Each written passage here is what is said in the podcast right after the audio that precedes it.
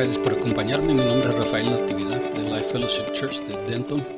Esta es parte 1 de eh, la serie Bendecido, 8 metas diarias.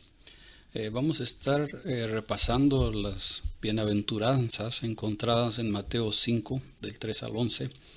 El propósito es para mejor entender lo que cada uno significa, lo que cada uno nos garantía y cómo vivirlo.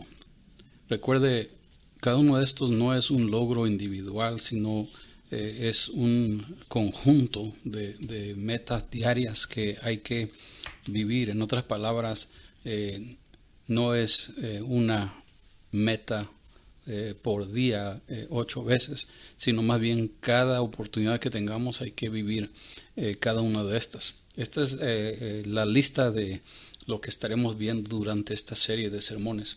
Número uno, depende en Dios. Número dos, anhela a Dios. Número tres, ríndete. Número cuatro, aprobado por Dios. Número cinco, compasivo. Número, número seis, perdón, irreprensible. Número siete, hijo de Dios. Y número ocho, aceptable a Dios. Eh, esa palabra eh, bienaventurado o otra versión es bendecido. Eh, se puede entender en varias formas. Una de ellas es eh, eh, el loguetos. En otras palabras, eh, hablar bien de alguien o que alguien hable bien de, usted. eso es llamarle bendecido, ¿verdad? Esa persona está bendecida o, se le bendice. Al contrario sería que hablen mal de usted, pues entonces está maldecido. Bendecido es bien hablado de. Eh, otra, otra de estas definiciones, eh, eh, la palabra en griego suena algo similar a Macarios y es una condición actual. Esta es la palabra que Jesús utiliza aquí. bienaventurado o tendrá buena aventura o es bendecido, es una condición actual. Bendecido aquel quien, y ya termina el texto, es una eh, eh, una verdad actual. No importa mi emoción, no importa mi sentir, no importa lo que me rodea. Jesús nos ha llamado bendecidos y, eso nada lo cambia ni nadie eh, lo, define de otra forma. Así es que Macarios es una realidad, es un estado de verdad interno. No importa cómo te sientes. En otras palabras, ser bienaventurado según Macarios no necesita uno sentirse feliz para ser bienaventurado. Jesús lo define de esa manera. Ya eres, ya serás, eh, eh, ya en el futuro aún continuarás siendo bienaventurado o bendecido. ¿sí? Bueno, empecemos pues.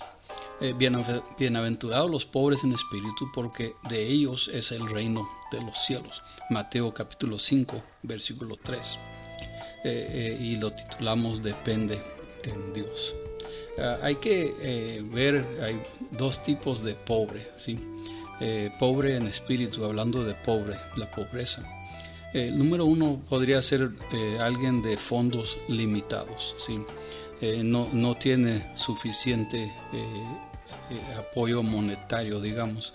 entonces, cuando lo que viene a mente es cuando la mujer viuda va y deposita sus dos monedas eh, en la ofrenda del templo.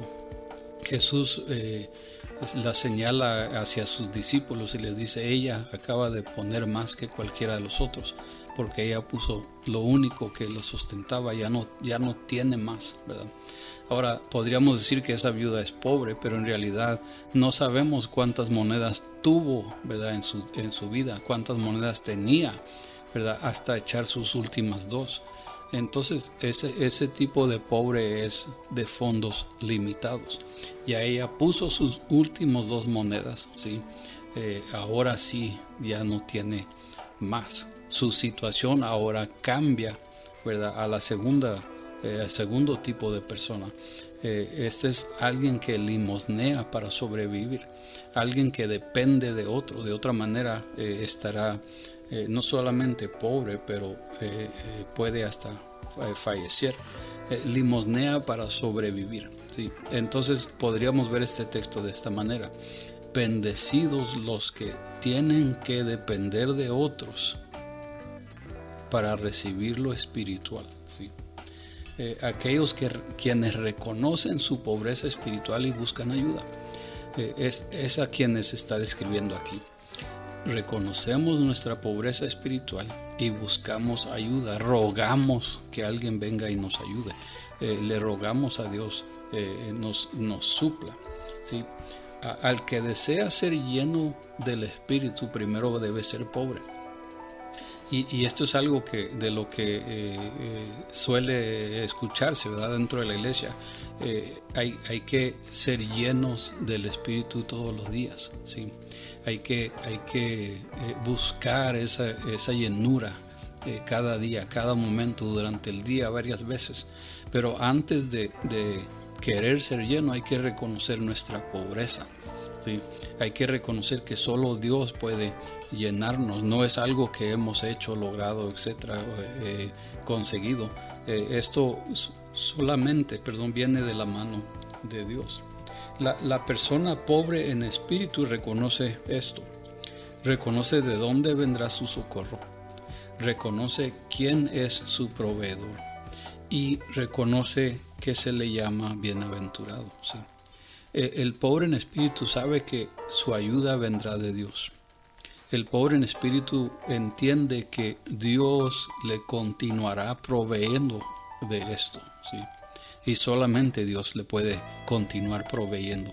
No, no es algo que eh, conseguimos al, principio y, y, ya la hicimos, ya lo tenemos, ya, ya lo logramos esto debe de irse renovando cada vez más y más. Hay, que aprender a vivir en ello cada día, cada momento más y más. Y luego entendemos que se nos ha llamado bienaventurados, ya se nos ha llamado bendecidos, macarios, en otras palabras, ¿verdad? E, es el estado en el que estamos. Ya no es eh, la situación que cambiará mi, mi, condición espiritual. Cristo ya nos ha llamado bendecidos y bendecidos seremos por siempre. Entonces, eh, dice eh, la garantía aquí, ¿qué es lo que Jesús nos promete? ¿verdad? Bienaventurados los pobres en espíritu, dice, porque de ellos es el reino de los cielos de a ellos les pertenece eh, el reino de los cielos. Note esto, el reino de los cielos, ¿qué aspecto de ello? Bueno, lo espiritual, también lo físico, también lo eterno. ¿verdad? Eh, el reino de los cielos es nuestro, espiritualmente hablando. ¿Cuál riqueza espiritual hay en el cielo que no te está ofreciendo Dios a ti? El reino de los cielos, físicamente hablando, ya entraremos ahí como herederos, ya, ya vamos a estar ante Dios como si allí siempre eh, pertenecimos. Y, y luego, ¿por qué tanto tiempo? Pues eternamente hablando, para siempre. Entonces de ellos es el reino de los cielos. No es nada más un, a ver cuándo, como un sueño, como, eh, como una fábula, me pertenece el reino de los cielos. No, Jesús está diciendo, si eres pobre en espíritu, le pides ayuda a Dios, le ruegas a Dios que te ayude en lo espiritual. El reino de los cielos, Dios abre esas puertas y te da eh, a, llenar, te saciará, te, dará, te dará más eh, que lo suficiente. Entonces hay que ver estas verdades, ¿sí? Eh, no podemos cambiar nuestra circunstancia. Eh, usted y yo no podemos sin la ayuda de Dios. Hay que, hay que ser libres de orgullo y, libres de autoconfianza en cuanto a lo espiritual. Quizás usted tenga muchos logros, quizás tenga eh, muchas habilidades, pero cuando se trata de lo espiritual, nada tenemos, nada podremos ofrecerle a Dios, no tenemos nada eh, que intercambiar con Dios para conseguir esto. Esto hay que solamente rogar y pedirle a Dios que Él supla y que Él nos dé lo necesario. ¿sí? Otra verdad es que no tenemos haberes espirituales. ¿sí? Cuando venimos a la mesa para hacer un trato, ¿verdad? Dice Isaías, eh, acerquémonos, pongámonos a cuenta, ¿verdad? Acércate, pongámonos a cuenta. Si, si usted y yo queremos acercarnos a Dios para ponernos a cuenta en cuanto a lo espiritual, no traigo nada para ofrecer, para intercambiar, para, para hacer un trato con Dios. Tú me das y yo te doy. No tengo. Espirituales. No hay nada que yo pueda eh, intercambiar con Dios. Hay que entender entonces que solo Dios provee y solo Dios lo produce en nosotros. Eh, en cuanto a lo espiritual, solo Dios lo provee y solo Dios lo producirá en nosotros. Dice J.T. Ryle de esta manera, humildad es la primera letra en el alfabeto del cristianismo. Debemos iniciar abajo si deseamos edificar en alto. Hay que empezar abajo para edificar hacia lo alto, ¿sí? la humildad. Hay que acercarnos humildemente a Dios. Price lo dice de esta manera. El primer paso a la felicidad verdadera es reconocer la pobreza espiritual, reconocer esta verdad. No tengo en mí mismo lo que se lleva para ser la persona a quien fui creado para ser. No lo tengo, no, no, lo, no lo lograré sin la ayuda de Dios. Él me creó para algo y entonces solamente Él puede dirigirme hacia lograrlo. Pobre en espíritu no es un acontecimiento, un acontecimiento único, perdón. Es, es, una continua forma de pensar que dirige hacia una vida sometida y dependiente de Dios. Eh, esto es algo que, que se hace, eh, eh, debe suceder a menudo, debe suceder varias veces por día. Eh, cuando usted y yo eh, eh, nos sometemos a Dios, dependemos de Dios por, por esto de lo espiritual. ¿sí? ¿Cómo lo hago? ¿Cómo lo logro esto? Bueno, aquí hay algunas explicaciones, sugerencias, como usted quiera tomarlos. Espero le, ayuden, le animen a, a buscar hacerlo junto conmigo. Eh, la, primera respuesta y, súper simple, súper fácil. ¿Cómo hago esto? Bueno, pídale ayuda a Dios. Pídale a Dios que le ayude, ¿sí? Eh, dígale honestamente algo similar a esto. Señor, mi necesidad de una vida espiritual en Cristo es grande. No puedo ganarla. No puedo aprender a vivir en ello. Y no puedo florecer en ello sin ti. Por favor, entra y ayúdame Dios, ¿sí? Sin la ayuda de Dios no vamos a, conseguirlo, no vamos a aprender a vivir en ello y no vamos a poder florecer en ello. Entonces pedimos, ayúdanos Señor. Otra manera de contestar esta pregunta de cómo hacerlo es estar alerta a las oportunidades que Dios nos da para crecimiento. Eh, esté alerta. Estás viendo, estás eh, eh, en cuanto a la mira de que esto Dios me está dando la oportunidad en esta ocasión, en esta situación, en esta circunstancia, para que yo crezca en cuanto a esto de lo espiritual. No seas pronto en, responder con, el antiguo tú en cada situación. Eh, eh, toma pausa, detente, pregunta, ¿querrá Dios ayudarme en cuanto a lo espiritual? Será una oportunidad para mi mejora espiritual. Otra forma de responder esta pregunta, ¿cómo ser eh, pobre en espíritu para que Dios nos abra también el reino de los cielos? Es esto. Recuerda que Dios ve al humilde y se acerca a ellos con brazos abiertos. Dios rechaza al soberbio, pero al humilde lo, mira con agrado, se acerca, le, atrae a Dios esto. Y, es lo que Jesús nos hace saber aquí, Soy pobre en espíritu. Bueno, ahí vienes otra vez a molestar, ahí vienes otra vez a pedir. A Dios le agrada, le encanta, ¿sí? Le, da gusto que nos acerquemos a Él en cuanto a esto. Señor, soy pobre en espíritu, solamente tú me puedes ayudar, solamente tú puedes proveerme y, eso atrae a Dios. Recuerda esto también.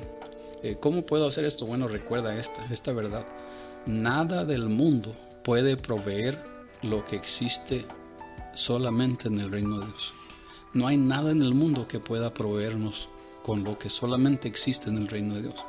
Entonces, si soy pobre en espíritu, el mundo no puede llenar ese vacío. El mundo jamás podrá llenar ese hueco.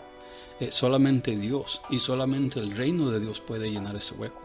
Así que me acerco al Señor y le digo, Señor, ayúdame, Señor, guíame, dirígeme, provéeme, ¿verdad?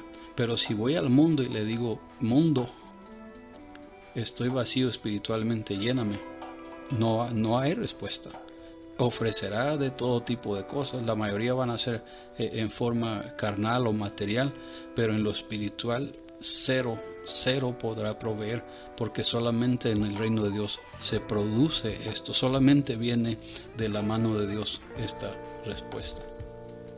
Así que Mateo 5.3, una vez más, lo leo, escúchelo. Bienaventurados los pobres en espíritu, porque de ellos es el reino de los cielos. Note esto, de ellos es el reino de los cielos.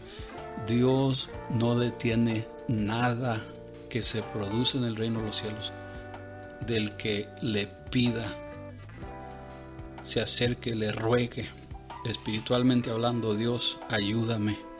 Y Dios abre las puertas del reino y te dará todo lo que está disponible ahí para que tú puedas obtener riqueza espiritual. Qué, hermoso. Gracias al Señor por, por su, amor y su misericordia. Eh, los siguientes que vamos a estar viendo, ¿verdad? Próxima, eh, próximo estudio número 2 en cuanto a esto. Recuerda, estas son ocho metas diarias. Eh, no hay que pensar y pues ya logré una, ya voy a la que sigue. No, hay que seguir dependiendo en Dios cada momento del día, cada oportunidad. La siguiente que veremos es número 2, anhela a Dios.